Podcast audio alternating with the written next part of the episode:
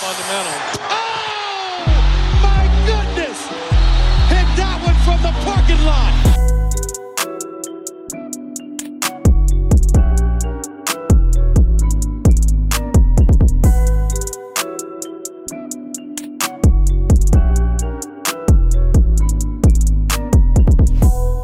Yes, Leute, herzlich willkommen zurück bei Vom Parkplatz. Wir sind wieder da und haben uns zusammengesellt. Wir, das sind wie immer ich, Len und Lino ist auch dabei. Lino, ich grüße dich. Hey Len, ich freue mich wieder, dass es wieder weitergeht. Sehr cool, dass wir uns hier wieder zusammengefunden haben.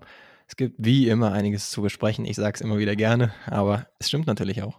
Ja, du, ich meine, du hast ja auch recht, die NBA schläft nicht, das wissen wir selber, selbst in der Offseason nicht.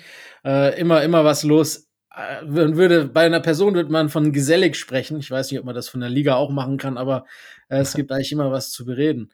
Ja, und heute, heute haben wir gesagt, äh, wir hatten A Lust auf so ein bisschen NBA Roundup. Ähm, müssen wir einfach sagen, weil so viel passiert ist und wir haben ja auch die All-Stars äh, letzte Woche schon besprochen. Da kommt übrigens mhm. jetzt gleich in so einer Stunde, wenn wir aufnehmen für euch, ist es dann schon ein paar Stunden draußen, wenn ihr es hört.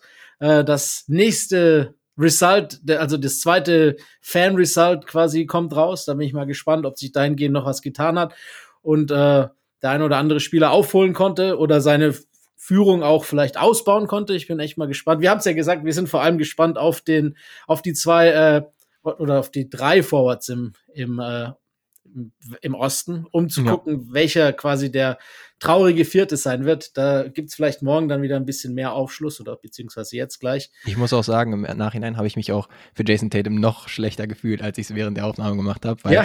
der wirklich halt ein MVP-Frontrunner gewesen war in den ersten Wochen der Saison. Und dann ihn so abzuschaffen gegen einen Spieler wie Joel Embiid, der mhm in letzter Zeit natürlich stark aufkommt und äh, wie gesagt 33 Punkte. Normalerweise bist du ja da safe All-Star Starter. Tatsache. Aber habe ich mich trotzdem schwer getan, weil Embiid ja schon ein paar Spiele weniger hat und Jason Tatum muss ja eigentlich honoriert werden, dass er da fast jedes Spiel macht und dann eigentlich auch überragt. Aber naja, mein, einer muss halt raus, ne? In der letzten Woche, seit wir das letzte Mal aufgenommen haben, darf ich mich dafür besser fühlen, dass ich Janis draußen gelassen habe. Ja, stimmt, tatsächlich. Bei dem ist so ein bisschen der Wurm drin, vor allem offensiv in, in der ja. letzten Woche. Hat ein paar äh, Stinker drin. Ja, was jetzt nicht bedeutet, dass er nicht ins All-Star-Team gehört oder kein Starter sein sollte. Äh, ja, wir werden das weiterhin verfolgen und ihr wahrscheinlich alle auch. Aber wie gesagt, wir haben heute zusätzlich zu Fantasy und wer bin ich, dass ja immer wiederkehrende Elemente dieser Show sind, ebenso ein kleines NBA Roundup und bewegen uns äh, querbeet durch diese kunterbunte Liga mit illustren und farbigen und vielleicht auch grauen Themen. Aber mhm. irgendwie so, was wir die letzte Woche so angesammelt haben, was uns interessiert hat. Darüber sprechen wir ein bisschen. Mal mehr, mal weniger fundiert, äh, aber einfach lass es, lass es ein Kaffeeklatsch sein zwischen zwei yes. Freunden, die über die NBA reden. Ähm, cool. Dann frage ich dich einfach so, was ist so primär oder was ist so das Erste, wenn du jetzt sagst, ja, die letzte Woche gab es ja einiges an News, was liegt dir auf dem Herzen oder was, was war eine wichtige Story für dich? Ja, natürlich gibt es andere Stories, wie zum Beispiel die von KD, dass der jetzt erstmal raus ist, als einer der MVP-Frontrunner und so weiter. Also da gibt es andere, vielleicht prominentere Namen und auch Geschichten. Aber mir liegt besonders am Herzen die Rückkehr und die wurde letztens angekündigt. Ich habe es jetzt zum Beispiel von Shams Jeramiah mitgekriegt, von Ricky Rubio, dem Spanier von den Cleveland Cavaliers, der jetzt sein Saisondebüt geben soll. Heute Nacht, von Donnerstag auf Freitag hieß es zumindest. Ja. Da war ich doch sehr happy und ihr werdet euch ja fragen, wieso überhaupt? Und ähm, dazu habe ich eine kleine Story, also da muss ich ein bisschen ausholen. Und zwar war es damals noch vor Ricky Rubios NBA-Zeit, als mein Vater dann auf Reise war in Barcelona und Ricky damals noch gespielt hat bei Badalona, äh, einem spanischen Erstligisten. Und das ist halt ein Vorort von Barcelona. Und der Hype war auf jeden Fall so in Basketballkreisen schon damals äh, relativ groß, weil Ricky ja zum Beispiel mit 14 schon in der ACB in der ersten spanischen Liga gezockt hat, mit 15 schon in der Euroleague oder Euroleague, äh, sagt man wohl eher. Und dementsprechend, ja, war ein kleiner Hype auf jeden Fall da. Und ähm, dann ist mein Vater eben da rausgefahren, von Barcelona nach Badalona raus, auch zum Fanshop. Und dann meinte er so, ah ja, ich hätte gerne einen Ricky Rubio-Trikot. Die meinten äh, im Umkehrschluss dann, ja gern, was soll denn so draufgeschrieben werden? Und er so, hm, verstehe ich jetzt nicht, wieso sollte was draufgeschrieben werden? Also nichts, hat er gesagt. Und dann meinte die Person im Fanshop, na, Ricky würde dann später vorbeikommen und äh, eine Signatur draufschreiben. Und mein Vater war dann halt total verblüfft und auch starstruck und meinte, na dann, wenn es so aussieht, dann äh, gerne for my friend Lino. Und dann würde ich auch direkt zwei Trikots nehmen, nämlich eins, was er dann tragen kann von Badalona und eins, was er sich vielleicht irgendwie hinhängen kann oder so. Und ja, das war letztendlich die Geschichte. Also war eine total familiäre Atmosphäre dort im Verein. Und die Ende der Geschichte war dann eben halt, dass ich die beiden Trikots hatte, ähm, was sicherlich nicht ganz so viele von sich behaupten können. Geil. Und gerade mit der Signierung. Ähm, deswegen ist es jetzt vielleicht kein LeBron äh, Highschool Jersey, aber auch für mich ein besonders emotionales Thema. Und ja, deswegen freue ich mich besonders, dass Ricky jetzt wieder zurück ist. Da bin ich äh, absolut neidisch drauf auf, dein, auf dieses Trikot. Hast du es noch in, in deinem Besitz, hoffentlich? Ja, ich habe es tatsächlich noch im Besitz. Jetzt beide? Derzeit tatsächlich nicht. Ja, müssten eigentlich beide noch da sein. Ich müsste noch mal ein bisschen nachschauen, aber doch, sollte auf jeden Fall noch da sein. Ich habe es jetzt gerade nicht ähm, dort schön hängen. Aber ja, coole Story auf jeden Fall. Und ja, das hänge ich vielleicht mal, wenn ich mich vergrößere, wohnungstechnisch oder so, das kann ich vielleicht irgendwo hängen nochmal. Hatte das, ich auf jeden Fall eine Zeit lang auch an der Wand hängen echt coole Story, die gefällt mir. Vor allem, dass es dann wirklich so, was soll er denn draufschreiben? So casual einfach ist, ja, dass so genau. Ricky Rubio in den Store kommt jeden Tag, kann man sich ja dann so vorstellen und einfach so Trikots genau. unterschreibt. Das ist so wie wenn du jetzt irgendwie nach Paris gehen würdest und so einen Fanshop von den Mets gehst und sagst, ich hätte gerne ein Wemby-Trikot und dann ja. so, ja, was soll, was soll er denn draufschreiben? Heutzutage nicht mehr möglich. Nee, tatsächlich nicht. Aber ich erinnere mich auch noch gut daran, äh, an die Zeit, als, als es hieß, Ricky wird jetzt dann quasi in die NBA kommen oder schon davor in Europa, als die mhm. Wellen äh, geschlagen haben, da war ich schon im Game drin, weil ich meine, ich bin ja auch ein bisschen was älter als, als Ricky Rubio, aber hm. das waren schon so diese Wunderkind-Rufe überall und ich meine, die sind ja auch lange nicht abgeklungen. Ja, äh, stimmt. Ich kann mich auch daran erinnern, dass er auf jeden Fall auch für die spanische Nationalmannschaft mega am Dominieren war. Ja. Ich glaube, das war aber sogar bei diesem Albert-Schweitzer-Turnier, was ja auch in Deutschland mhm. stattfindet, wo er irgendwie, ich glaube, es war im Finale irgendwelche 70 Punkte und ein Triple-Double rausgehauen hat oder sowas. Also äh, absolute Fabel-Stats. Müsste ich nochmal vielleicht recherchieren, was es genau gewesen ist. Aber genau, das hat so ein bisschen den Hype auch um Rubio gestartet. Und ja, klar, zu Recht als, auch, würde ich sagen. Ja, als 15-Jähriger in der Euroleague zu spielen, ist natürlich auch schon mal eine Hausnummer. Äh, dementsprechend ja, und jetzt ist er halt ein, mittlerweile ein solider, solider Spieler in der NBA, würde ich sagen, ähm, der auf jeden Fall auch ja. den Cavs weiterhelfen sollte. Vielleicht jetzt nicht zum Superstar geworden oder so, aber trotzdem eine mega Karriere, auch international mit Spanien hinter sich gelegt bisher. Ja, man wird nie vergessen, dass der im 2009er Draft äh, quasi ja. Ich meine, ich finde, seine Wahl war gar nicht die schlimme, aber die, die Minnesota nee. Timberwolves haben ja damals Back-to-Back -back Point Guards gepickt und nach mhm. ihm kam noch Johnny Flynn und nach Johnny Flynn wäre es dann vom Board gekommen, ihr werdet es wissen, Stephen Curry. Und äh, wenn, da, da, fragt man sich doch bis heute, was wäre aus dieser Wolves-Franchise geworden, wenn äh, der zweite Guard, den sie vom Board genommen hätten mit ihren zwei Lottery-Picks, nicht Johnny Flynn gewesen wäre, sondern Stephen Curry. Äh, mhm. Äh, ja, ist auch so ein What-If. Aber, aber gut. Der größten What-Ifs wahrscheinlich, ne? Na, der größten, soweit würde ich jetzt vielleicht nicht gehen, weil Curry ja am Anfang ja schon äh, oft Ankle-Probleme hatte und bis eigentlich Jahr drei und vier nicht der Curry ist, den wir kannten. Schon gut, aber mm. man kennt ja auch die, äh, das Franchise der Wolves, das ja eher ein bisschen chaotisch ist. Da wäre er ja. bestimmt mal als Trade-Chip irgendwo hingetradet worden und ja. dann wäre wär jemand anders glücklich geworden. Um, ähm, One Franchise-Guy wäre wohl kaum gewesen bei den äh, Minnesota Timberwolves. Das, das hat nicht mal KG geschafft. Nee, stimmt. Ja, nee. Na ja, gut. Ähm, so viel zum guten Ricky Rubio. Ja, ich, ja, wie gesagt, ich denke auf jeden Fall, dass er auch auf dem Court dieses Jahr schon beitragen kann. Man will ihn wahrscheinlich nicht verheizen, aber es ist ja jetzt auch ein gutes Team. Ähm, er war ja auch den, in letzter Zeit auch schon bei den Cavs gewesen, dann war er weggetradet worden, aber ja. hat damals auch da eine gute Rolle schon gespielt und dann sich halt unglücklich verletzt. Freut mich halt für den Guten, dass er wieder da ist. Ja, er war halt schon lang raus jetzt, ne? Ja. Das, das muss man schon sagen. Ähm, aber ich, ich würde es ihm auch gönnen, wenn er zumindest wieder einigermaßen an alte Leistungen anknüpfen könnte. Und äh, ich denke schon, dass er den Cavs da auf jeden Fall weiterhelfen wird. Yes, genau. Ich meine, auf den Guard-Positionen kann er so langsam rangeführt werden, würde ich denken. Hinter Darius Garland und äh, Donovan Mitchell. Da ja. haben sie ja auch extrem gut. Ja, ähm, und lass, lass den in Form kommen und äh, dann wirklich wieder in Form sein, come Playoff Time, wie man so schön sagt. Mhm. Dann ist es auf jeden Fall noch eine weitere Waffe, die man äh, bedenken muss, die dann auch im Arsenal der Cavaliers quasi da sein könnte und auch Erfahrung, um eventuell halt dann äh, weit kommen zu können. Was ja, ja, bestimmt mittlerweile auch so insgeheim das Ziel der Cavs geworden ist, dass sie dann zumindest auch in den Playoffs nicht jetzt ein Erstrunden-Exit sind. Nee, genau. Das wäre auch der logische nächste Schritt in der Entwicklung, würde ich denken.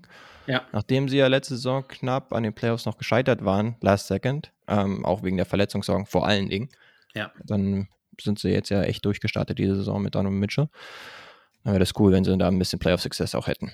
Sah lange Zeit sehr gut aus, auch letzte Saison. Vielleicht war es mehr Segen als Fluch, dass es noch nicht gleich geklappt hat im ersten Jahr von den Jungen, nenne ich es jetzt mal. Ähm, dann, ja.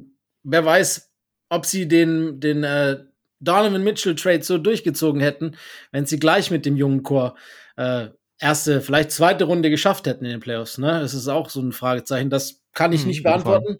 Wenn so ein Spieler auf dem Markt ist, versuchst du natürlich ihn trotzdem zu bekommen. Aber ich glaube, das Exit äh, vor den Playoffs hat vielleicht sie darin bekräftigt, das dann doch durchzuziehen. Ja, das kann gut sein. Nun gut, ja. Ich würde sagen, äh, wir schauen mal noch weiter aufs nächste Thema und eine News, die mich gefreut hat, ist quasi Smush Parker gewesen. Ich habe schon mal mit, ich habe ja. lustigerweise ein Interview mit ihm gehabt vor vier Jahren oder so und da hat er davon erzählt gehabt, dass das sein Traum wäre und er damit anfängt, Schiedsrichter zu werden und Referee zu werden. Und jetzt kam aus dem Nichts, ich habe auch ewig lang nicht mehr dran gedacht, äh, ja. hat das auf äh, Twitter geteilt und dann ist es natürlich äh, durch die Decke gegangen, Bleach Report und alle und hier und da und auch auf dem auf dem deutschen äh, Twitter Twitterverse, nenne ich es jetzt mal. Ich habe es bei Marcel noch gesehen, mit dem habe ich mich noch drüber unterhalten, mhm. ähm, weil es auch einfach eine coole Geschichte ist. Ähm, ja. Dass halt Smush Parker Ziel ist, NBA-Referee zu werden. Ähm, ja, echt coole Sache. Was sagst du dazu? ja, was sage ich dazu? Ich kann mich nur vage erinnern an Smush Parker als Starting Point Guard, der, ich nenne sie mal, Kobe macht alles alleine, Lakers, äh, 05, 06 unter anderem. Äh, ist aber auf jeden Fall cool, dass man da mal so eine Geschichte hat. Früherer Spieler äh, wird dann zum Ref. Ich habe da auch nur kurz aufgeschnappt, dass es da schon Beispiele gibt in der NBA-Historie. Allerdings äh, waren die mir jetzt nicht so bekannt. Aber was ich so in letzter Zeit so ein bisschen mitgekriegt hatte in den letzten Jahren, ist, dass die NBA schon versucht, die Refs ein bisschen mehr zu featuren, denen auch ein bisschen mehr so ein Gesicht zu geben. Vielleicht, damit es nicht ganz so viel Shitstorm in den Social Media Kanälen und so weiter gegen sie gibt.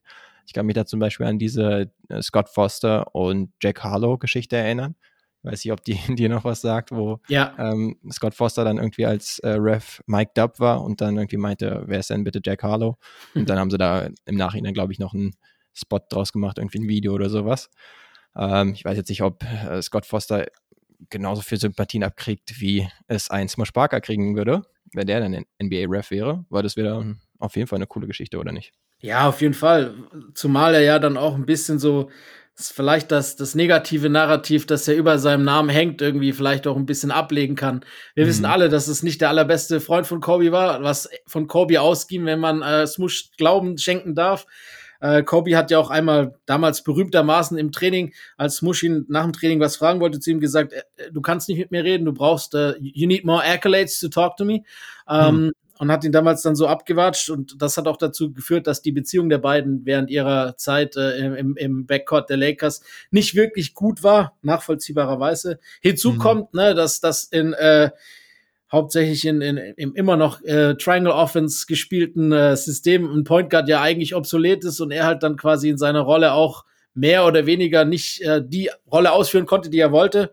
Mhm. Und hat äh, trotzdem ordentlich gespielt. Ne? Ich habe mal die Stats rausgeschrieben in äh, hat 82 Spiele gespielt in 2.506 äh, und 607 und hat damals 11,3 Punkte, 3,2 Assists, 2,9 Rebounds und 1,6 Steals aufgelegt pro Spiel. Jetzt natürlich keine Star-Nummern, aber vielleicht eigentlich genug, um auch abseits des Courts mal mit Kobe ein Wort wechseln zu dürfen. Ähm, könnte ja, könnte man echt meinen. Aber wie gesagt, äh, mich würde es freuen, wenn er dann so seine Karriere noch mal vielleicht eine andere Wendung geben könnte, weil als Spieler ist er nicht unbedingt der glücklichste gewesen. Vielleicht äh, kommt er so dann doch noch mal in die NBA Finals in ein paar Jahren, wer weiß. Ja, wäre doch cool. Ja, ich habe jetzt auch gerade noch spaßeshalber nochmal die 05, 06 Lakers aufgemacht. Also Kobe 35 Punkte im Schnitt. Das war ja die absolut äh, crazy ja. Scoring Season von ihm. Und der, der zweitbeste Scorer war dann Lamar Odom, 15 Punkte knapp. Ja. Und dann war schon Smush Parker und der gute Chris Mim. Chris Mim mit Haar noch, ne? Äh, genau, war der nächstbeste Scorer. und dann nicht zu vernachlässigen natürlich Kwame Brown, auch mit äh, 27 Minuten im Schnitt. Äh, und dann Leute wie Devin George und Luke Walton, äh, spätere Head Coach. Aber ja, das war natürlich schon insofern denkwürdiges Team, als dass Kobe da komplett alles dominiert hat. Ja. Und äh, Smush ist dann, wird dann höchstens in dem Kontext mal genannt. Ähm, ja, aber ansonsten. Ja, ja wer, wer übrigens äh, der vierte ehemalige NBA-Spieler, der es dann als Referee schafft. Ja, aber genau, ich habe es auch nur kurz gesehen und dachte mir, nee, bei den anderen, da ist jetzt weder, was ihre Ref-Karriere noch Spielerkarriere äh, angeht, großartig Bescheid über sie. Also als Ref, die Refs haben, da hat es geklingelt, muss ich zugeben. Allerdings mhm. als Spieler habe ich keinen der auf, äh, einzigen auf dem Schirm gehabt. Das okay. muss ich auch zugeben. Yes. Ja, wir, wir verfolgen es weiter eng, würde ich sagen. Beziehungsweise man weiß nicht, ähm, wo, äh, in ja. welcher Phase seines äh, Ref-Werdegangs er jetzt bisher ist. Aber wäre doch auf jeden Fall cool, ihn dann irgendwann dort zu sehen. Punkt. Sehe ich yes. genauso. Als nächstes hätte ich dann was für dich da in unserem okay. kleinen, äh, Roundup. Und zwar ähm, geht es jetzt hier um was anderes, nämlich um aktive Spieler und um Trade-Gerüchte. Ähm, und meine Frage wäre, hat äh, der Rudy Gobert-Trade die Trade-Landschaft komplett zerstört? Also für diese Saison könnte man fast das mit Ja beantworten. Zumindest wenn es darum geht, mehr als nur den ein oder anderen Rollenspieler gegen den Second Round Pick oder, oder Cash Considerations, um irgendwie ein bisschen äh, das Cap zu strecken, ähm, zu veräußern. Äh, jetzt, ich denke, du sprichst das an aus so ein bisschen überspitzt gesagt, weil die Atlanta Hawks ja gesagt haben, äh, oder gesagt haben sollen, dass sie für John Collins ungefähr schon auch sich das vorstellen könnten, was es für Rudy Gobert gab. Ähm, und wenn wir natürlich dann dahin kommen, dass, dass für den John Collins, der sicherlich kein schlechter Spieler ist, das, das darf man noch gar nicht falsch verstehen, aber, mhm. aber ähm, ein Value in, in diesem, äh, in dem Paket wie, wie für Gobert zurückkommt, was ja auch für Gobert schon mehr als kontrovers diskutiert wurde. Mhm. Ähm, dann muss man wirklich fragen, ob überhaupt jemals noch ein Spieler, der startet und äh, einen ordentlichen Job macht, diese Saison noch getradet wird. Also wirklich, ich glaube wirklich, dass es schon so ein bisschen eine Rolle spielt, weil wenn man damit äh, das vergleicht, ich meine auch, man kann ja Mitchell mit ins Boot nehmen. Dafür haben die auch echt extrem viel bekommen vor der Saison eigentlich, was man so gedacht hätte. Ähm, Allerdings äh, hat Donovan Mitchell halt natürlich eine weitaus bessere Figur abgegeben bislang bei den Cavs, die den Preis halt mehr als gerechtfertigt hat, als äh, vielleicht Gobert oder zumindest äh, das Team, das nicht so funktioniert, wie man sich vorgestellt hat. Aber äh, dieser Trade mit dem Return hat so ein bisschen die Trade-Landschaft kaputt gemacht vorerst, würde ich sagen. Also ich glaube, ja, es kann schon irgendwie weitergehen. Man braucht wahrscheinlich einen, ich nenne es jetzt mal wieder, vernünftigen Trade, der dann wieder das Eis bricht, sozusagen, dass ja, dann andere sehen. Müsste dann geht. aber für einen annähernd Starspieler wahrscheinlich sein, ne? Dass ja, ja, klar. Äh, in Erinnerung ist zuletzt. Ja, dann könnte es sich wieder so ein bisschen umschwingen. Aber ja, ich hatte es mir tatsächlich auch aufgeschrieben, ja, dass äh, Atlanta natürlich echt viel wollte für John Collins. Ich glaube, es gibt vielleicht noch ein paar andere Argumente, wie zum Beispiel, dass wir jetzt mittlerweile halt auch das Play-In haben und dann mehr Teams äh, noch im Rennen sind, was auch das Play-In angeht. Das heißt, selbst das zwölf platzierte Team, was früher, als es noch acht äh, klare Playoff-Teams gab, früher abgesteckt hat, was die Saison angeht. Ja. Die sagen sich jetzt vielleicht, hm, nee, wir sind jetzt noch kein klares Team, was Leute verkauft, also so ein Sell-Team mhm. ist. Des, deswegen würde ich auch unter anderem argumentieren, gab es bisher auch noch nicht wirklich Trades, auch wenn es eh nicht sonderlich üblich ist, dass es direkt beim, am ersten Tag losgeht ja, äh, ja. mit den Trades, auch wenn wir es natürlich gerne so hätten. Ähm, aber genau, da sind so ein paar Argumente mit drin. Und ansonsten ist natürlich immer die Frage, wollen Teams wie Atlanta in dem Fall zum Beispiel den Preis hoch treiben? Ich weiß nicht, ob das jetzt hier so sonderlich effektiv ist, weil selbst wenn du sagst, okay, ich will für John Collins jetzt einen Superstar-Return, dann wird wohl kaum äh, jedes Team sagen, ah ja, okay, dann hauen wir, hauen wir das direkt raus, aber vielleicht wollen sie dann erstmal ähm, etwas, meinetwegen auch Hanebüchenes raushauen. Und dann wird man sich irgendwie bei ja, drei Viertel bis zwei Drittel davon dann letztendlich einigen. Und dann ist es für sie immer noch akzeptabel. Das könnte natürlich auch irgendwie eine Methode sein. Ja, vor allem, äh, du hast schon angesprochen, diese Saison ist es dann nochmal anders. Also zusätzlich zu den Play-ins ist der Westen jetzt gerade, wenn wir jetzt mal den Westen nehmen, so unfassbar knapp, ja. dass quasi für alle Teams noch um so viel geht. Wenn du jetzt mal schaust, äh, zum Beispiel, du hast die Top 12 jetzt angesprochen und früher hast du als Zwölfter keine Chance mehr gehabt.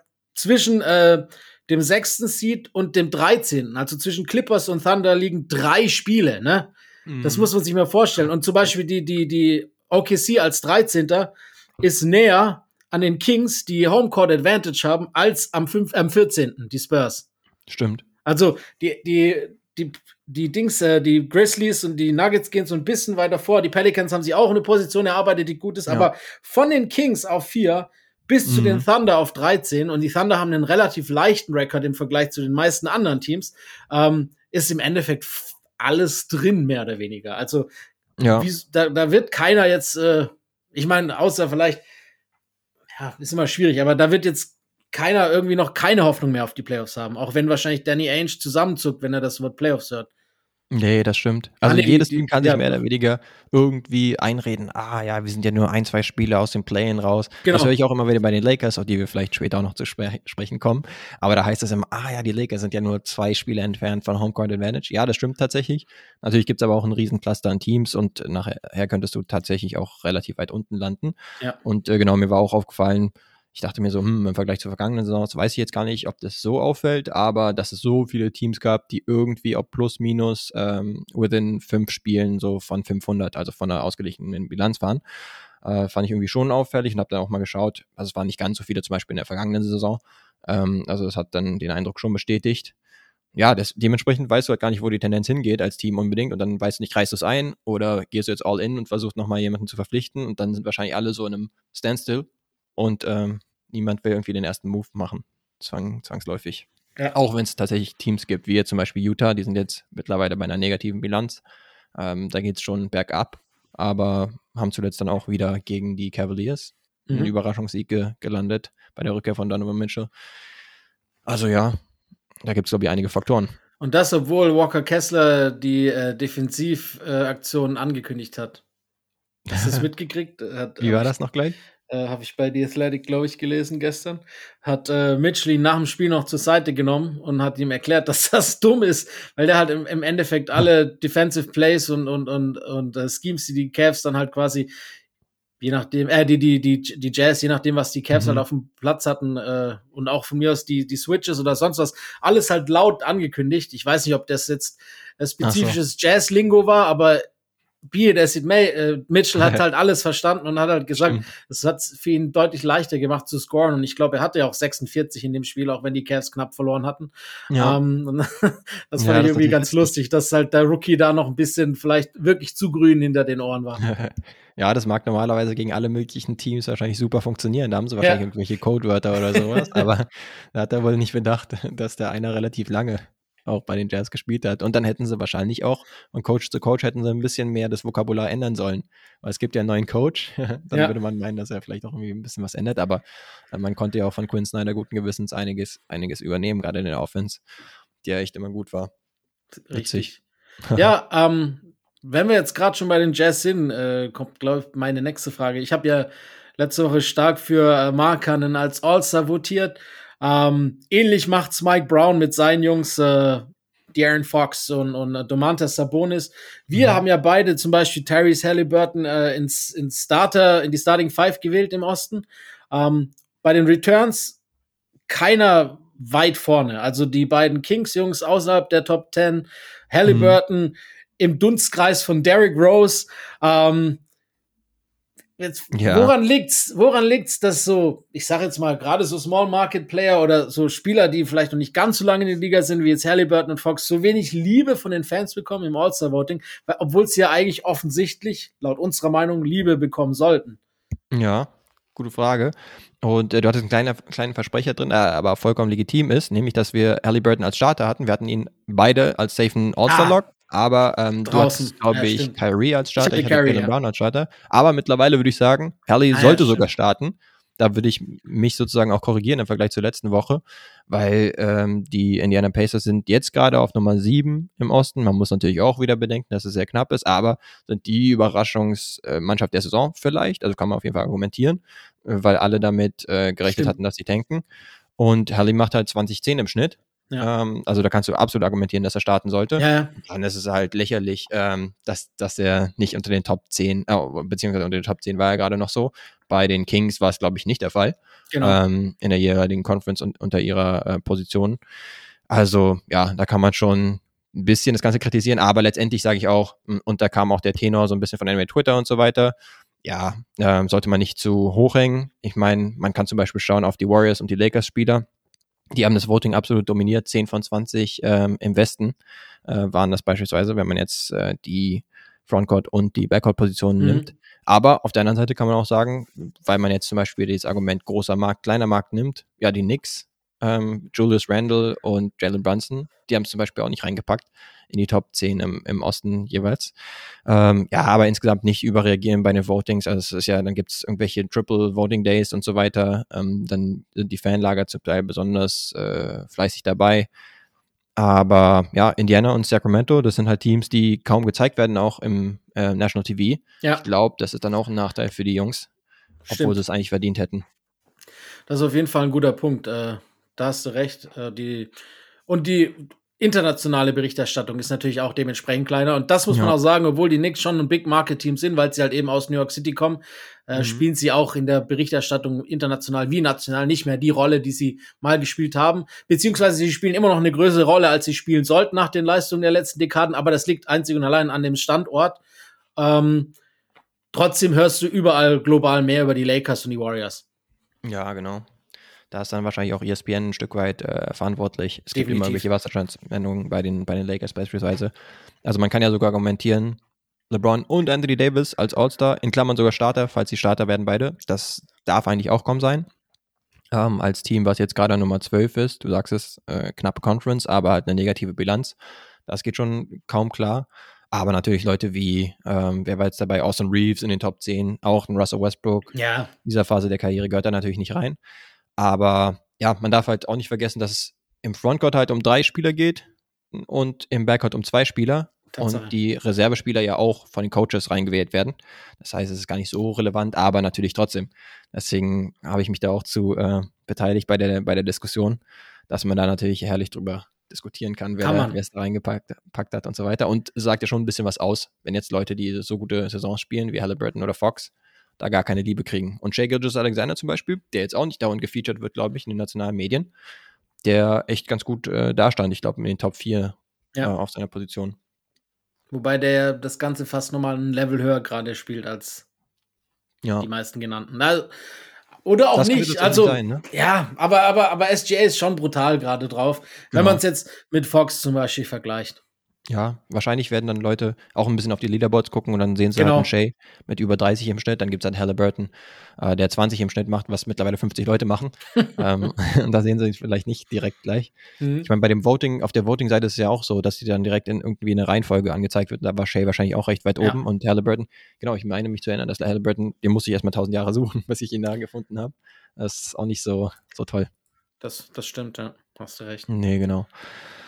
Yes, aber dann lass uns doch zu einem kommen, ähm, der voraussichtlich dann auch wieder außer sein wird, nämlich äh, den guten LeBron James. Ja, wie sieht's aus mit seiner Trajectory, ähm, was das Abfangen von Kareem Abdul-Jabbar als All-Time Leading Scorer angeht? Könnte es sogar gegen die Milwaukee Bucks aus allen Gegnern am 9.2. Äh, klappen? Also bei bisherig berechnet, bei bisherigem Schnitt gehen wir davon aus, dass er den ungefähr hält. Ist ja nicht mehr mhm. lang äh, ist das das berechnete Datum, wenn er alle Spiele macht. Ab jetzt. Ähm, viele munkeln ja. Ich meine, es würde passen, ne? Kareem hat in seiner Karriere lediglich für die Lakers und die Bucks gespielt. ähm, und wäre schon noch mal so ein Bonuspunkt an diese über diese ganze Geschichte, wenn man so überlegt, ja. dass das halt dann LeBron quasi mit dem zweiten Team von Kareem gegen das erste Team von Kareem spielt und ihn dort überholen wird Mhm. Ich meine, dass es passiert, das ist mittlerweile allen klar. Ich glaube ja. nicht, dass, dass es da noch irgendeinen gibt. Ich meine, wer hat das neulich gesagt? Irgendein Oldhead hat es neulich gesagt, dass es die NBA wird es nicht zulassen, dass LeBron Kareem überholt. So Verschwörungs, ja, ja, das war vor ein paar Wochen Witzig. so ganz wirr. Äh, ich, ich weiß es leider gerade nicht mehr, wer es war. Ich guck, wenn du nachher Redezeit hast, gucke ich kurz Easy. nach, dann reiche ich das noch nach. Aber, mein aber Kendrick Perkins oder so. Nee, nee, das war, der war es nicht. Ja, aber dass mhm. es passieren wird, das ist äh, mittlerweile ja außer Frage. Ähm, aber ich, ich fände schon irgendwie ganz lustig und passend, wenn das dann tatsächlich an diesem, das wäre der 9. Februar übrigens, was ich das Datum jetzt noch nicht erwähnt hatte, ähm, wenn das an diesem 9. Februar dann passieren wird. Und äh, ja, ich bin dann echt mal gespannt. Ah, übrigens, yes. John Sally war's. Oh, okay. ja, also ich ja. finde es auch ganz interessant. Also erstmal gegen Janis, äh, es äh, wäre natürlich auch ein marquee cooles Matchup ja. gegen den äh, wohl besten Spieler der Zeit. Dann auch gegen wie du meintest, Kareems altes Spiel. Vielleicht sogar, also ich habe dann auch irgendwie im Internet was rumschwirren sehen. Dann soll er zum Überholen oder zum Gleichziehen soll er mal einen Skyhook oder so raushauen. oh, einen Run machen. Also das wäre natürlich wieder äh, Storybook äh, Hollywood-mäßig.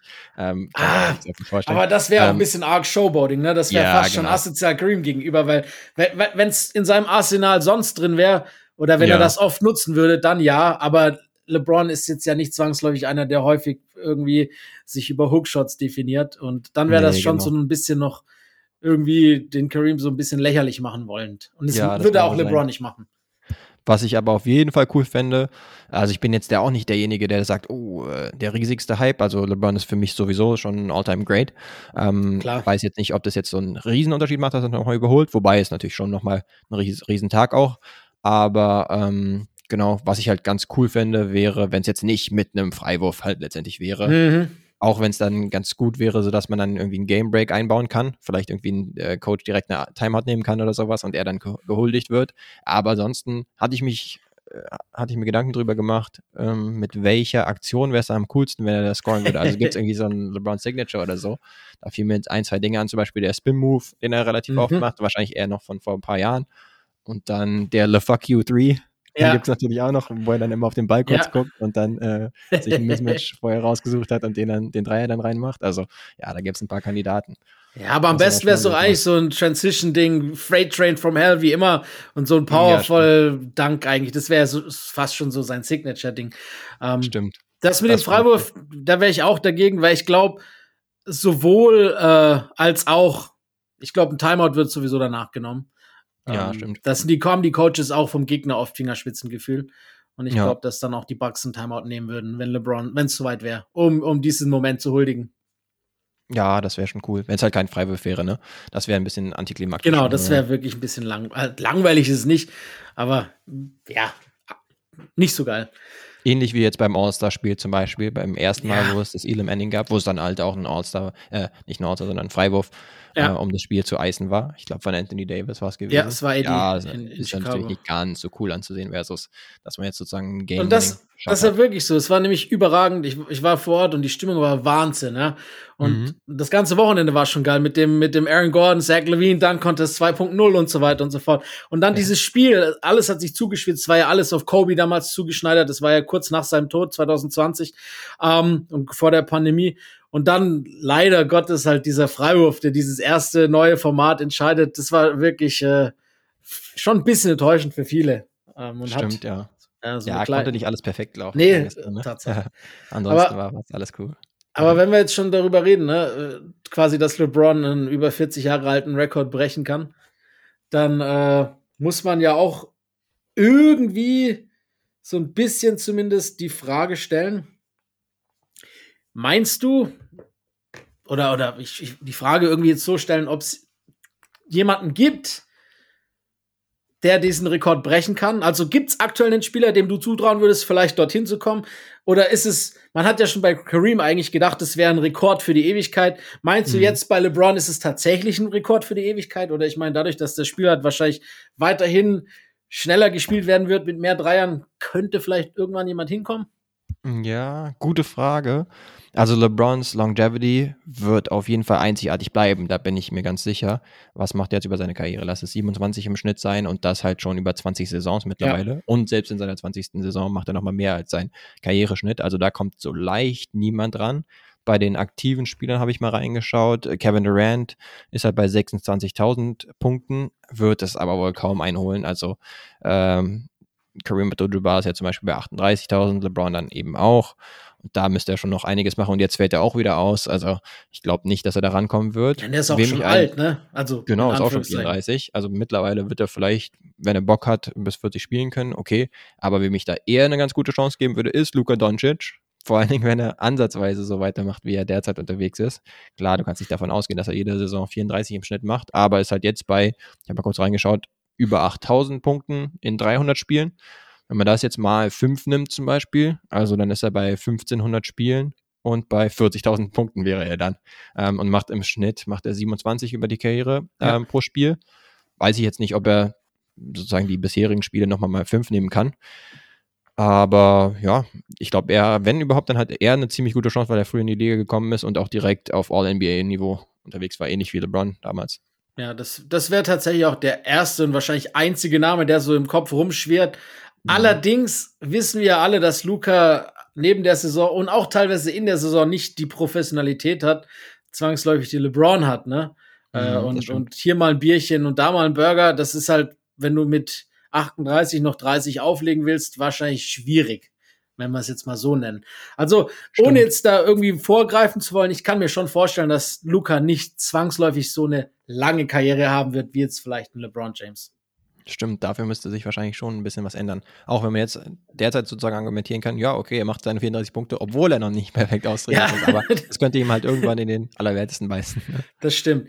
Und, und ich glaube, genau das ist auch der springende Punkt. Äh, diese Langlebigkeit von LeBron James und dieses hohe Niveau noch im hohen Alter, das zu reproduzieren, ist halt auch Glück. Beziehungsweise macht dein Körper mit Glück gepaart mit Training, gepaart mit äh, Ehrgeiz, gepaart ja. mit, mit ja, im Endeffekt Verzicht auch, ne, weil du ja auf so viel verzichten musst, um irgendwie dort zu bleiben, wo du jetzt bist.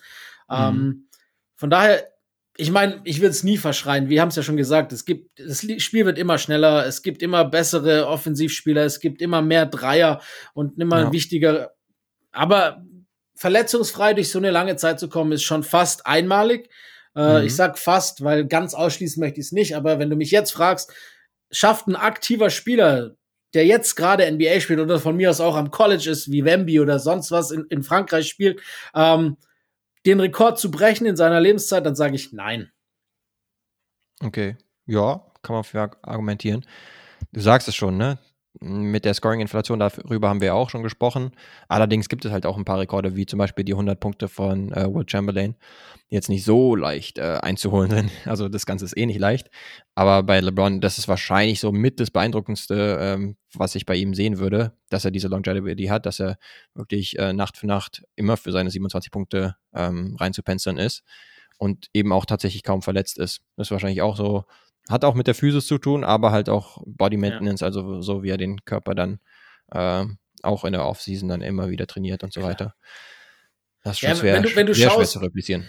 Wenn du schaust, auf welche, welche Konstanz seine Form seit im Endeffekt 18, 20 Jahren eigentlich hat, ist es einmalig.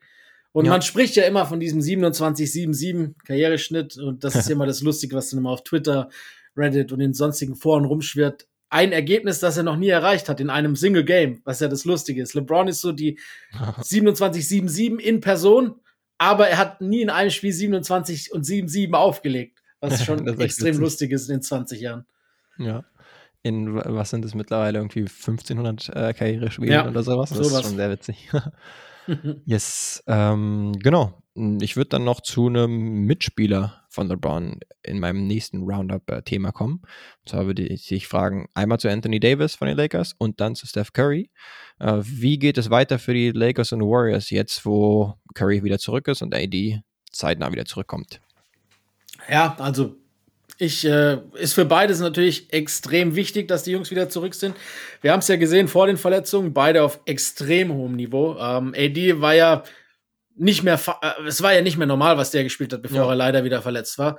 Mhm. Ähm, äh, du weißt ja, meine Meinung zu den Warriors kennst du ja und ich, äh, du weißt auch, dass ich immer noch äh, Believer bin oder wie auch immer man das jetzt nennen mag. Ich bin jetzt kein Warriors-Fan, aber äh, ich ja. glaube trotzdem, dass sie halt noch einen Run in, in, in, im, im Petto haben, vor allem bei mhm. so einem knappen Westen, vor allem wenn die, die Teams, die gerade vorne sind, jetzt nicht zwangsläufig die erfahrensten sind in den Playoffs ähm, kann ich mir schon gut vorstellen, dass es dann nochmal ziemlich weit gehen kann. Also äh, bei den Lakers fehlt halt natürlich immer noch das Shooting. Das ist auch die, der große Unterschied zwischen beiden Teams. Klar werden die Lakers mit AD wieder eine andere, ein anderes Team. Klar kann es auch bei diesem engen Westen für die Lakers schnell und auch relativ weit nach oben gehen. Ich sag Stand jetzt, die Lakers, ob es jetzt über die Plains ist oder nicht, Stand jetzt definitiv, wenn dann Plains, schaffen die Playoffs. Aber allzu weit kommen sie halt dann nicht. Ähm, und bei AD ist leider mhm. halt dann auch immer die Frage, wie lange ist er jetzt fit, ne? Das ja. ist halt immer die Frage, die in den Raum gewerfen werden muss. Und wie kommt er zurück? Weil wir haben den AD so gesehen und wir haben den AD schon so und anders halt gesehen. Ne? Wenn er so zurückkommt, ja, wie er die letzten Spiele gespielt hat vor der Verletzung oder die letzten, den letzten Monat, dann äh, ist es brutal, wenn er halt der AD ist aus der letzten Saison, der auch immer mit, mit Verletzungen zu kämpfen hatte. Ähm, ja. Kann er den Lakers auch weiterhelfen, aber dann ist es kein Gamechanger so äh, mhm. für den ganzen Westen. Ja, ich würde halt argumentieren, äh, ich bin jetzt kein Lakers-Hater oder sowas, aber ich würde halt nach wie vor argumentieren, ich sehe sie jetzt nicht als Contender und sehe auch den mhm. Weg äh, nicht unbedingt dahin, denn ähm, was LeBron und AD angeht, da bin ich sowieso überzeugt, besonders von Anthony Davis zusätzlich noch in dieser Saison. Also an den beiden würde es gar nicht liegen, äh, dass sie nicht weit kommen oder so. Aber das Team drumherum ist halt so ziemlich schlecht möglich äh, aufgestellt, sage ja. ich jetzt mal. Ist so. Ähm, genau, es war ja immer wieder die Frage, was ist mit den zwei äh, Draft-Picks, was macht man damit? casht man ein. Mittlerweile ist die Frage, ob man vielleicht einen Draft-Pick nimmt und so so ein bisschen äh, Verbesserung herbeiführt, also irgendwie einen guten Rotationsspieler oder sowas. Das würde für mich keinen Unterschied machen, weil das Lakers-Team abseits von LeBron und AD ist einfach nicht wettbewerbsfähig. Und ähm, jetzt da irgendwie noch einen ganz guten äh, Rollenspieler dazu zu kriegen, klar, solche Leute wie Bojan Bogdanovic oder sowas wären cool. Und Karl Kuzma, früherer Laker, wäre auch definitiv cool. Ähm, da wird es aber auch vielleicht irgendwie ein Wettbieten geben und dann musst du vielleicht mehr, mehr abgeben, als dir lieb ist. Ja. Deswegen, ja, es gab ja auch die Diskussion, wie sieht es mit LeBron aus? Ähm, wird er da Druck ausüben oder das scheint ja tatsächlich so ein bisschen zu tun aufs Management, mhm. dass da ein bisschen was sich was tut. Aber ich sehe es einfach nicht, dass sie, dass sie jetzt nochmal zum Contender werden, weil das Team drumherum um die beiden Stars, die absolut abliefern, einfach nicht gut genug ist. Und da sehe ich auch nicht den Weg, wie in so kurzer Zeit, dass sich jetzt mausern soll zu einem, zu einem Contender. Ja, da schreibe ich definitiv meinen Namen drunter unter die Aussage. Ich habe ja gesagt Playoffs ja, aber niemals Contender. Also ja, genau. Da, musst du meinetwegen übers Playen kommen oder sowas. Ja. Und dann selbst gegen relativ unerfahrene Teams ähm, wird es dann einfach schwierig, gerade wenn du so oft on the road unterwegs bist. Bei Golden ja. State bin ich auch bei dir, da bin ich deutlich ähm, positiver gestimmt, haben sich tatsächlich ohne Steph erstaunlich gut geschlagen. Zum Beispiel in den letzten 15 Spielen sind sie jetzt bei einer 7 zu 8 Bilanz. Mit ihm jetzt zuletzt wieder eine peinliche, also extrem peinliche Niederlage gegen Phoenix ohne Devin Booker, ohne Chris Paul, ohne DeAndre Ayton. Also das war wirklich mit äh, eines der peinlichsten äh, ja. Niederlagen überhaupt diese ganze Saison. sie haben es ja auch gegen Aber, die Pistons geschafft. Ja, ich meine, es ist halt nur ein Spiel äh, und der Westen ist eben ja noch nicht enteilt, sowohl bilanztechnisch als auch irgendwie, als dass man sagen würde, wow, ähm, die ersten beiden Teams, zum Beispiel Denver und Memphis, die sind absolut übermächtig und ähm, da haben sie, kriegen sie gar keinen Anschluss mehr.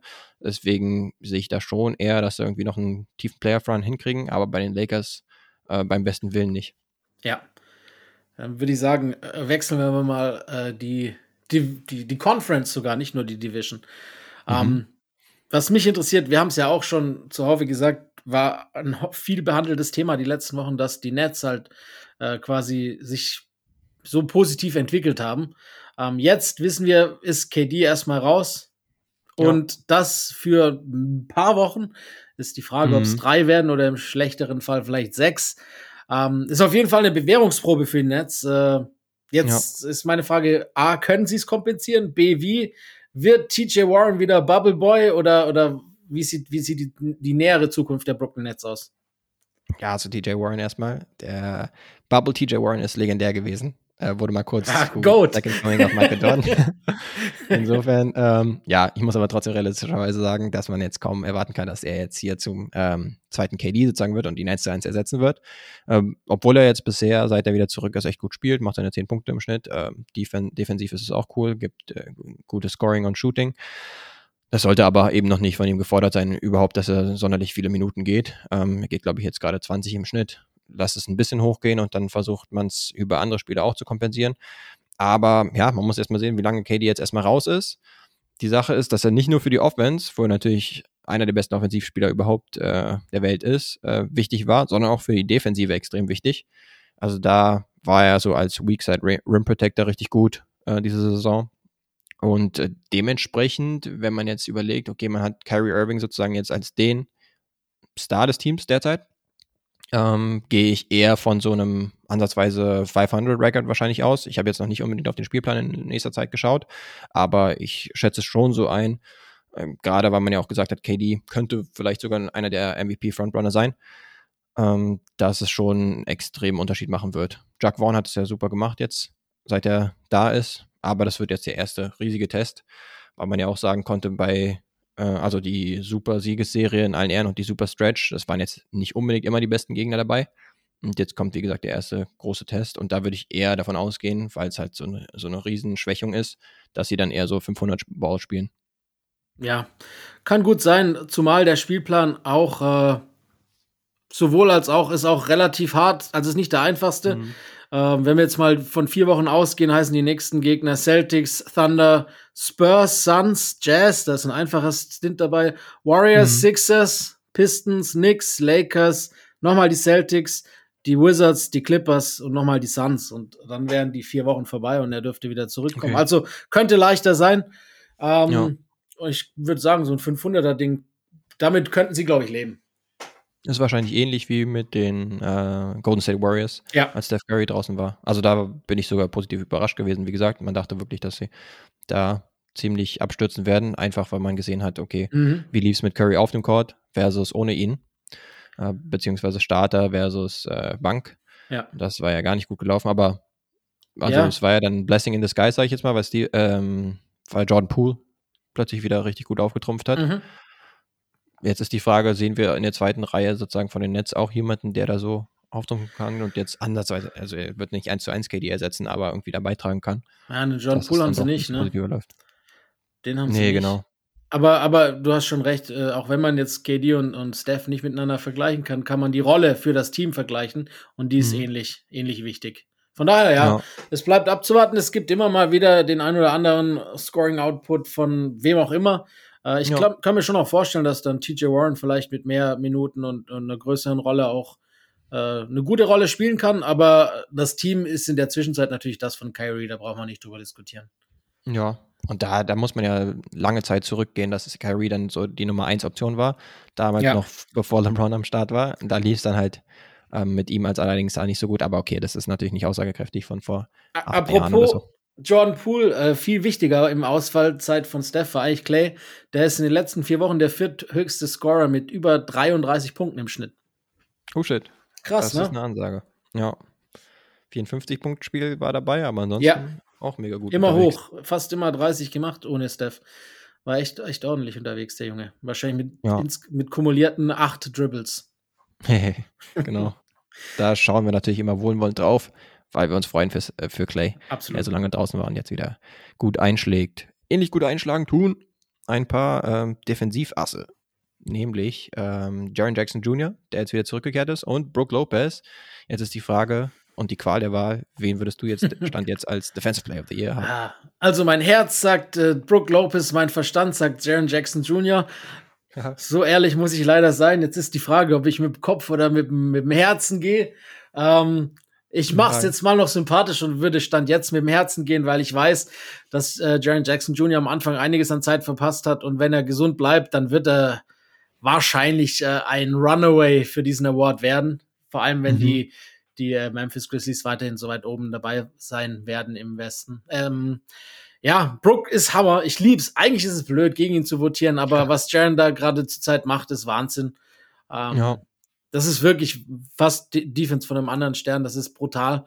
Äh, mhm. Macht wirklich Spaß zuzugucken und äh, bisschen Lopez ist ein bisschen eindimensionaler in der Verteidigung, genau, als es Jaren Jackson Jr. So ist. Und äh, deshalb kriegt auch dann wahrscheinlich Jaren Jackson für mich äh, die Edge, wie man so schön sagt, hat er das gegenüber. Ja, okay, Brook. letztendlich schon. Ich dachte, dass du jetzt doch sympathietechnisch für, für Ja, es fällt mir schwer. Du hörst schon raus. Ich würde sagen, wenn, wenn er eine Chance hat, dann tatsächlich, wie du schon sagst, äh, eher noch am jetzigen Zeitpunkt der Saison, weil ja. dann äh, sagen anteilhaft äh, Triple J so viele Spiele schon verpasst hat. Aber ansonsten sind die Grizzlies halt der Nummer 1 in der Defense, die Milwaukee genau. Bucks der Nummer 2. Aber Triple J, also die Blocks sind jetzt nicht das Nonplusultra ähm, für Defensivstats, aber 3,2 Blocks sind eine absolute Ansage. Ähm, Brook mit 2,6 auch nicht schlecht, aber eben darunter anzusiedeln. Und ja, also das wird wahrscheinlich auf den Zweikampf hinauslaufen. Mhm. Vielleicht mhm. am Ende dann auch äh, ausschlaggebend, wer die beste Defense stellt für die äh, Voter. Aber ja, gerade in der Zeit, wo äh, Triple J jetzt wieder zurück ist, ist die Memphis Defense halt überragend und er überall unterwegs. Er ist halt nochmal mobiler als Brooke. Deutlich. Aber deswegen wäre es natürlich, gerade für die Old Heads wäre es eine coole Sache, wenn er das Ding holen würde. Ja. Das stimmt. In dem Fall würde ich sogar zustimmen, wenn man sagen würde, Triple J hat da noch ein paar Möglichkeiten, das Ding zu gewinnen, aber mhm. darum soll es natürlich nicht gehen. Ja, das, das stimmt. Das sollte nicht das, äh, das Ausschlagskriterium sein. Aber wir werden uns wahrscheinlich einig sein, um, wenn wir mit der Aussage gehen, dass die einjährige Guard Exception bei einer einjährigen Guard Exception bleibt und der Award jetzt wieder von Big Man dominiert wird. Vorerst. Ja, tatsächlich, ja. Ich hätte jetzt höchstens noch tatsächlich als dritten Kandidaten OG Ananobi reingeschmissen. Ah, ja, stimmt. OG ist super dabei. Raps. Genau. Er ist ja jetzt kein Guard oder so, kein, jedenfalls nicht im klassischen Sinne, ja, aber nimmt schon mal die ne? besten so Flügel slash Guard-Spieler, ja. nimmt er ganz gut raus. Ich habe da auch einen Stat äh, gesehen auf Twitter, dass er, wenn er Isolations verteidigt, mhm. die Leute bei 21% Wurfquote hält. Boah. Was natürlich mega das gering ist. Ja, das ist echt krass, so ein Stat. Ähm, ja, ist natürlich auch schwierig, ähm, wie viel Sample Size ist das bisher, aber macht er ja schon regelmäßig. Und ähm, wenn man ihm so ein bisschen zusieht, dann ist es auf jeden Fall Lockdown, also mega aktiv mhm. mit den Händen. Ähm, hat auch einfach die Spannweite. Klar. Aber klar, es passiert natürlich ziemlich viel in Korb- und Ringnähe. Da wollen die Teams unbedingt hin, neben, neben der Dreierlinie weil es da effiziente Punkte gibt und dann ist es natürlich wertvoll, wenn du solche Shotblocker und äh, Ringbeschützer hast, wie die beiden ja. genannten. Ja, du, äh, Mikael Bridges kann man immer noch erwähnen, wenn es um die Sache oh. geht. Für mich eigentlich mein Lieblings-Hustle-Defender ist Davion Mitchell. Ich habe schon oft gesagt, ich liebe, wie der Typ verteidigt. Ähm, übrigens eine ähnliche Percentage äh, der Gegner-Shots hat KD, lustigerweise, den, über den wir gerade gesprochen haben. Ich würde mhm. ihn jetzt nicht ins Depoy-Rennen reinwerfen, aber was der diese Saison bislang verteidigt, er hat auf jeden Fall auch eine Erwähnung verdient. Aber ja. ja, es bleibt bei Triple J und Brook am Ende, da bin ich mir auch fast sicher. Ja, das denke ich auch. Darauf können wir uns dann doch einigen. Und dann sind wir gespannt, wie es ausgeht. Gut, bevor wir äh, zum Fantasy kommen, einen letzten habe ich noch. Und über ein Team, das wir noch fast gar nicht gesprochen haben, obwohl sie eigentlich über dem Westen thronen seit ein paar Wochen. Zwar äh, meistens punktgleich oder ähnlich mit, mit den Memphis Grizzlies im Dunstkreis. Aber es geht natürlich um die Denver Nuggets. Ähm, Nikola Jokic auf MVP-Niveau. Die Denver Nuggets, erste im Westen. Sind sie ein echter Contender für dich? Da muss ich ein bisschen ausholen. Also ich hau jetzt noch ein bisschen was raus, was ich hier habe. Und zwar aus den letzten 15 Spielen zum Beispiel 12 und 3, also richtig gut. Sind für mich auch ganz klar im Top-Tier im Westen unterwegs. Das hatten wir auch in unseren vom Parkplatz äh, Rankings und Jokic überragend mit 25, 11 Rebounds und knapp 10 Assists im Schnitt bei überragenden Wurfquoten. Aber, und du wusstest vielleicht, dass ein kleines Aber kommt, die Defense ist weiterhin nicht äh, ganz so toll, nämlich 23. habe ich jetzt hier. Und somit würde ich sagen, sie sind so auf der Schwelle zum Contender, weil man auch beide Conferences da mit einberechnen muss, finde ich. Und da wären für mich die Boston Celtics auf jeden Fall dabei und dann die Bucks wahrscheinlich auch dabei, obwohl sie ein bisschen am Struggle sind in letzter Zeit. Aber für mich ist es dann letztendlich schon so, dass die Denver Nuggets für mich ein Contender sind. Wie sieht es bei dir aus? Ja, ich gehe da ähnlich mit wie du. Äh, bei, mit dir, so rum wahrscheinlich besser. Ähm, sie sind für mich jetzt nicht der absolute Top-Favorit, aber sie sind auf jeden Fall mhm. ein Contender, mit dem man rechnen muss, vor allem wenn die Saison weiter fortschreitet und die Rekonvaleszenten weiter an Form gewinnen. Ja. ja. Gerade wenn sie dann auch den ersten Platz zum Beispiel im Westen halten, ja. dann hm, haben sie ja die ganze Zeit äh, Homecourt Advantage und dann ist es schon eine komfortable Situation. Hm, ja, indem man sie erstmal, sie erstmal ausschalten muss. Also, das stimmt. Das wäre schon mal eine Ansage, wenn sie das beibehalten können. Wobei, ich, wenn ich halt ganz ehrlich bin, würde es mich auch nicht überraschen, wenn sie dann eine ähnliche Rolle abliefern wie die Phoenix Suns in den letztjährigen Playoffs zum Beispiel. Weißt du so, also mhm. bei, bei, bei Denver ist für mich immer noch so ein bisschen Wundertüte dabei, das kann ich mir halt auch vorstellen. Ja. Und normalerweise brauchst du, um halt wirklich Contender zu sein, also waschechter Contender, der wirklich auch ein Titelkandidat ist, brauchst du auch eine bessere Defense als jetzt zum ja. Beispiel die 23rd Ranked Defensive. Und man sieht jetzt nicht unbedingt, ähm, dass es da bedeutend besser wird. Sie haben ein paar defensiv gute Leute wie Aaron Gordon und Bruce Brown. Nikola Jokic defensiv äh, ah. ist natürlich immer schwierig, gerade in den Playoffs. Aber so als Top-Team im Westen, selbst bei einem so knapp beieinander seinen Westen, ja. kann man dich schon absolut als Contender nennen. Nikola Jokic, egal ob er dann mit zwei oder drei MVPs in die Playoffs reinsteigt, äh, muss auch unbedingt mal in den Playoffs was zeigen, um halt quasi seinem, ja, vielleicht seinen Ruf ein bisschen zu zementieren, ne? Weil, mhm. ähm, wenn das jetzt noch ein, zwei Mal passiert, dass die ein frühes, einen frühen Exit haben, dann äh, werden die Stimmen, glaube ich, auch nicht leiser, die ihn als äh, reinen Regular-Season-Spieler ja, skandieren. Ja, das würde ich tatsächlich auch ein bisschen kritisch sehen, weil letzte Saison zum Beispiel, Absolut. da war wirklich kein Kraut gegen die Golden State Warriors gewachsen. Also da war er wirklich alleine auf weiter Flur. Hat jetzt auch nicht schlecht abgeliefert. Klar, es sah zum Teil wirklich nicht toll aus, wie er dann Pick and Rolls zum Beispiel verteidigt hat oder mhm. sowas. Da war er schon ein bisschen lost. Aber offensiv zum Beispiel, da hat er das Team weiterhin getragen, war da, glaube ich, auch relativ äh, effizient unterwegs. Also da kann man ihm offensiv weiterhin keinen Vorwurf machen. Ja, und es war ein One-Star-Team aber halt, mh, letztes Jahr. Schwierig ja. gegen den späteren Champion auszuscheiden.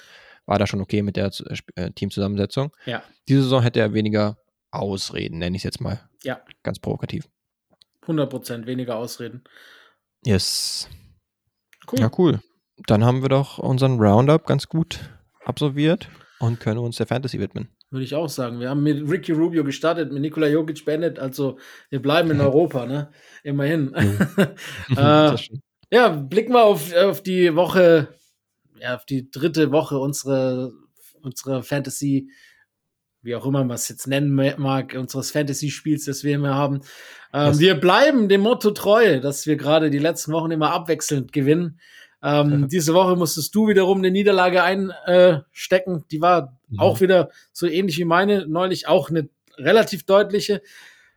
Ja, bei dir haben es äh, ein bisschen die Wizards Boy haben es dir vermasselt, ne? Mit Porzingis und ja, Kuzma. Die haben, die Punkte waren nicht so gut. Bei mir war das Team relativ konstant und auch deine Jalen Brunson Leistung hat leider nicht dann ausgereicht. Zumal mhm. ich sagen muss, äh, mein schon oft geliebter Lauri Markan war der beste Spieler ja. von allen. Ich ja, er zementiert weiter in seinen All-Star-Case. Richtig. Selbst äh, wenn Anthony Davis voll stimmberechtigt wäre, dann sollte es wahrscheinlich trotzdem irgendwie als Wildcard ja. oder sowas halt jetzt wahrscheinlich trotzdem reinpacken mittlerweile. Ich das heißt, ihn ja nur als erster Ersatz. Stimmt. Das heißt allerdings natürlich auch, dass wir jetzt wieder am schwierigsten Moment unseres Zykluses angekommen sind, weil mhm. äh, Woche 4, bevor dann wieder auf äh, genullt wird für die nächste Folge, äh, klar, es gibt immer genug Spielermaterial, das gut ist in der NBA, aber es ist weniger als äh, nächste Woche. Und äh, ich habe quasi ja, wie nenne ich es mal, die Aufgabe zuerst zu picken. Mhm. Ähm, und ich äh, entscheide mich, wir, wir haben den Namen jetzt schon oft gehört heute und ich nehme ihn auch dann, den Triple J. Ah, okay. Ihn hatte ich auch auf meiner Liste. War nicht ganz so hoch, aber absolut nachvollziehbar. Kann den Dreier geben, kann den Block geben, wie wir schon gesagt haben. Guter Pick. Jo. Ich habe, und jetzt korrigiere mich, wenn ich falsch bin, das kommt wahrscheinlich jetzt öfters, ob wir den schon hatten oder nicht, aber Steph Curry war in letzter Zeit ausgefallen. Ah, Deswegen könnte ich mir vorstellen, dass er nicht dabei war bisher. Junge, Wochen, Junge, wenn, da, wenn, wir den noch nicht hatten, dann wäre dann. Junge, Junge, Junge, warte mal. Ich, ich habe auf jeden Fall. Also, ich, ich, ich, es kann gut sein, dass es kann gut sein, dass wir ihn tatsächlich aufgrund der Verletzung nicht hatten. Dann nehme ich ihn mit, mit Kusshand. Ich, ich gehe dem Ganzen noch mal ganz kurz nach, wenn, wenn du mir die ja. Sekunde gibst. Ähm, ja, genau. es muss in der ersten Woche gewesen sein, weil sonst hätten, hätten wir ihn schon gehabt. Ja. Das müsste dann Folge äh, 11 oder 10 gewesen sein, ne? Kommt eigentlich ziemlich gut hin, dass er ja einige Wochen jetzt schon raus ist. Ähm, die Woche, das ist tatsächlich war. im Skript die einzige Woche, die fehlt, ne? Ja, ich habe es aber runtergeschrieben nochmal in Folge 12 ähm, unter den Teams. Ah, okay. Ja, wenn er nicht dabei war, dann äh, alles gut. Dann hast du halt äh, quasi das ausgenutzt. Geil. Also, ja, natürlich. Super. Gönn ich dir. Matrix. Verdammt. Verdammt nochmal. Aber ja, herzlichen Glückwunsch dazu. You can go next. Ach man, das ärgert mich jetzt. Das ist das natürlich schon als Erstrundenpick die Favoritenstimme, äh, Favoritenstellung abgegeben. Na, dann bleibt es vielleicht bei 1-1. Ähm, gut, dann gehe ich äh, weiter und äh, die letzten zwei Spiele waren vielversprechend. Trust the Trend, Kawhi Leonard. Uh, ja, ist natürlich auch ein guter Sleeper-Pick in dieser Saison zumindest. Normalerweise würde er auch als einer der ersten weggehen. Ja. Ähm, ich bleib mal guardlastig, würde ich sagen. Und mir ist jetzt mal ins Auge gesprungen LaMelo Ball. Ja, der steht auch auf meiner Liste. Absolut, der ist noch frei. Okay, cool. Äh, ich bleib auch beim Trend und äh, bleib gartenmäßig wie du und nehme den Drew. Reimt sich sogar. Oh ja. Top Mann, der in letzter Zeit echt klatsch unterwegs gewesen ist. Janis möchte ihn ja zum All-Star helfen, so wie man gerade äh, die offensive Leistung sieht. Jetzt nochmal einen Late Push machen. yes. Ähm, ich müsste wahrscheinlich auch weiterhin Perimeter orientiert bleiben. DeMar DeRozan habe ich jetzt. Ah, wobei Den der war jetzt schon, zuletzt. den haben wir schon. Ah, den haben, haben wir schon und der war auch irgendwie draußen. Ähm, lass mich mal schauen. Okay, Triple J hast du weggenommen. Rudi Gobert? Ja, ist frei. Cool. Ähm, dann gehe ich mit. Ach komm, ich mach's. Ich mach's. Ich habe Ja. äh, gerade vorhin, als wir aufgenommen haben, kam die Push, dass Bradley Beal geklärt wurde. Ähm, Dann nehme ich den noch gerade mal. Nicht verkehrt. Kann man natürlich immer gut machen. Ähm, kann ich noch guten Gewissens einen äh, Outside-Spieler nehmen? Ja, ich glaube, ich muss jetzt eher schon wieder ein bisschen big gehen und mache jetzt hier eine Double Big Lineup draus und nehme mal Vucevic. Ah, ich, ich schwör's dir, ich wollte gerade als letzten Wutsch nehmen. Ach, kein Witz. Ach komm. Aber gut, äh, so ist das Spiel nun mal. Dann, ich ich habe mir auch überlegt, vielleicht nehme ich Shengoat, aber ich glaube, Uh, ich auch nicht bleibe dann Wildcard-technisch und äh, hoffe, dass äh, Nicky Claxton ein paar Punkte von KD abstaubt und nehme Claxton mit ins Board noch. Oh, okay. Dann gehört ja, mir auf jeden Fall die Block-Kategorie diese Woche mit Triple J und, und, und Claxton. Das stimmt, ja. Das sind auch traditionelle Big Man-Lineups, würde ich sagen. Ja, Genauso wie Vuce und äh, Rudi Gobert. ja, Hm, okay, stimmt. Ah, ja, na, gut, dann ist es gar nicht so klar, ne? Ja, stimmt. Ja. Ordentlich. Ordentlich Big Man Power. Mir würde eigentlich fehlen auch wieder so ein Wing. Und da wird es immer relativ dünn, relativ schnell. Das stimmt, ja. ja. Ich gucke aber, haben wir schon zum Beispiel Banquero? Nee, Paulo Aha. ist diese, der war ja auch verletzt. Den hatten wir noch nicht, Tatsache. Da kannst du nehmen. Okay. Ja, dann würde ich ihn immer nehmen. Ja, steht nämlich auch auf meiner Liste. Also Bankero hatten wir noch nicht. Ich hatte als Wing sonst noch OG, hätte ich noch übrig gehabt. Mhm. Ähm, der noch. Aber Bankero ist ein guter Pick. Dann hätten wir wieder unsere fünf, ne? Gute Sache, ja. Ja, bin ich mal das war gespannt. jetzt die, die schwerste Nummer. Ja. Ja, aber, Aber- du hast ja hier quasi einen Erstrunden. Ich, äh, mir, sag mal mal so, mich würde es nicht wundern, wenn wir nächste Woche diesen Namen Stephen Curry schon wieder hören würden. Who knows? Ja, stimmt. Back-to-back-Weeks hat man normalerweise nicht so oft, aber Nee, unter den Umständen kann es auch passieren. Das war ein Fuchs. Du musst halt Fuchs sein, ne? War, war er, der Lino. Gut, kann man nichts sagen. Lied. Ähm, ich hoffe auch, dass du Fuchs bleibst für das letzte Segment des Formats. Äh, wer bin ich? Kennt man ja. Ähm, Mhm. Ich würde sagen, dass diese Woche du wieder dran bist mit Raten, weil ich habe einen Spieler dabei. Ich hoffe, dass du ihn errätst, weil wir sind Yes. immer noch, wir sind immer noch äh, unbesiegt, wenn man es jetzt so nennen Ja. möchte. Der Druck wird immer größer. Wir werden sehen, ob es. Ja. Tatsache, ne? Ähm, also, aber ich, ich, na, ich möchte es nicht jinxen, aber ich gehe davon aus, dass du den Spieler auch errätst. So, ich habe 14 Jahre in der NBA gespielt, fast alle Jahre in diesem Jahrtausend. Das fast ist hier das Ja, wichtige Wort. ja, also Dann würde ich mal denken, 98 oder 99 reingekommen. Okay, wird abgespeichert. in meiner besten Saison habe ich 17,2 Punkte, 7,8 Rebounds, 5,2 Assists, 1,0 Steals und 1,6 Blocks pro Spiel aufgelegt. Uh, gerade die Punkte sind jetzt nicht sonderlich hoch. 17, Komma irgendwas meintest du, ne? 17,2, 7,8, 5,2, 1,016. Ah ja. Gerade äh, die Steals und Blocks sind gar nicht so gering, aber ja, hau noch das nächste raus. Ich war zwar nie All-Star, dafür aber Sixth Man of the Year und zweifacher Champion. Uh, wie sieht's aus mit Lamar Odom? Tatsache, yes. Hey, Runde 3, sehr gut. Ich habe vorhin, als du den Namen, schon- genau, als du, als Ja, du vorhin schon den. Namen, habe ich schon gedacht, ah, nee, dann wird das heute auch hinkriegen, glaube ich. ja, ich hatte ihn ja auch ein anderes Mal, glaube ich, schon irgendwie vermutet. Aber ja, Stimmt. 17 Punkte gar nicht mal so hoch. Ich hätte fast gedacht, ein bisschen höher vielleicht. Ja, ich weiß, wüsste jetzt nicht in welcher Zeit. Ja ein mega wichtiger Spieler, ne? Bei den Pau und Ja, Kobe Lakers. Also die Saison ist die Clippers, eine Clippers-Saison, die ich rausgepickt habe von den Stats. Mhm. Bei den äh, Lakers war er dann nicht ganz so äh, offensiv, also nicht ganz so punktestark, waren meistens so um die 15 Punkte. Du hast ja vorhin kurz die Stats nachgeguckt. Genau. bei der, bei der Kobe-Saison mit 35 im Schnitt. Ähm, ja, aber vollkommen richtig, Lamar Odom. Ich, Yes. willst du noch die, die zwei äh, Stats hören, die ich noch aufgeschrieben hatte? Ich bitte Äh, drum, 14. yes. Also, der nächste Punkt wäre gewesen, nach meiner Karriere wurde ich so etwas wie ein Reality-Show-Star. Oh, okay, ja. Und, und, das nicht unbedingt nur im positiven Sinn. Richtig. Und der letzte Punkt wäre auch negativer gewesen. Äh, ich hatte schon in meiner Karriere Drogenprobleme, die nach meiner aktiven Zeit deutlich schlimmer wurden und mm. zu Nierenversagen, Herzan äh, Herzinfarkten und Schlaganfällen führten. Uh, okay. Ja, der Teil, der jetzt besonders interessant ist, ist, dass er auch schon während der aktiven Zeit damit zu kämpfen hatte. Das hatte ich jetzt nicht so auf dem Schirm gehabt, aber ja. natürlich die Story, dass er da echt Probleme hatte. Also es war, ähm, er war, er war kein drogensüchtiger Mensch während seiner aktiven Zeit, aber hat äh, mhm. laut seiner eigenen Aussage auch das ein oder andere Mal nicht Nein gesagt, was auch ja. zu einer lustigen Geschichte geführt hat, äh, als er für Team USA bei den Olympischen Spielen teilnehmen durfte, hat er laut eigener Aussage nämlich einmal einen Urintest mit einem Fake-Penis gemacht.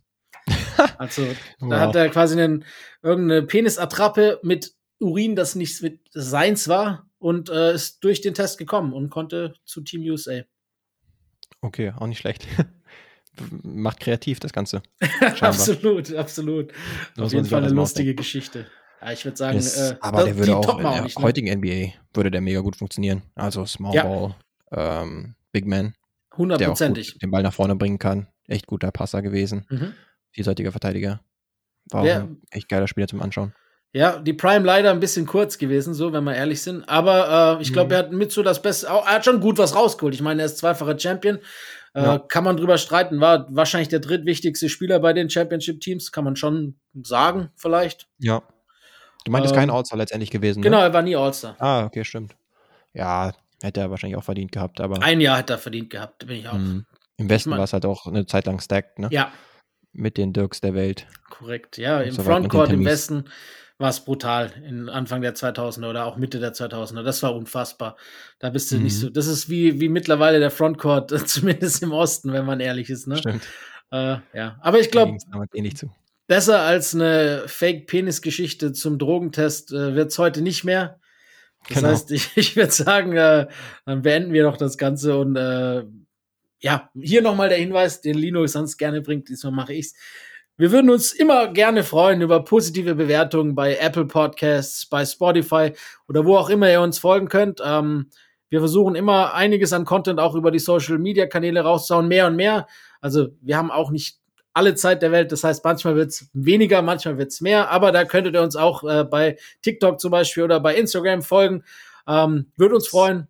Macht Spaß. Und wenn ihr Fragen habt, ähm, wir haben auf jeden Fall vor, nicht jetzt unbedingt unmittelbar nächste, aber vielleicht in den nächsten Folgen irgendwann mal so eine Mailback-Folge zu machen. Also wenn ihr irgendwie was wissen wollt oder was beantwortet haben wollt, lasst es uns gerne wissen und äh, schickt uns entweder uns privat oder auch gerne über den Vom Parkplatz-Kanal auf Instagram ein paar Nachrichten zu. So, Perfekt. damit würde ich sagen, äh, das wäre es erstmal für diese Woche. Hat Spaß gemacht, war mal ein bisschen anders als, als sonst so viele Themen, viele kürzere Takes, aber hat irgendwie Spaß gemacht. Einfach so mal Roundup, um was auch immer alles los ist. In, in einer Zeit, die jetzt vielleicht eher nicht ganz so spannend ist, ne? Ja, da kann ich nur zustimmen. Hat auf jeden Fall Bock gemacht, dieses Format. Und hast du super abmoderiert. Hätte ich besser machen können. Alles klar. Dann, äh, ich wünsche euch was. Macht's gut. Ciao. Fundamental. Oh, my goodness! Hit that one from the parking lot.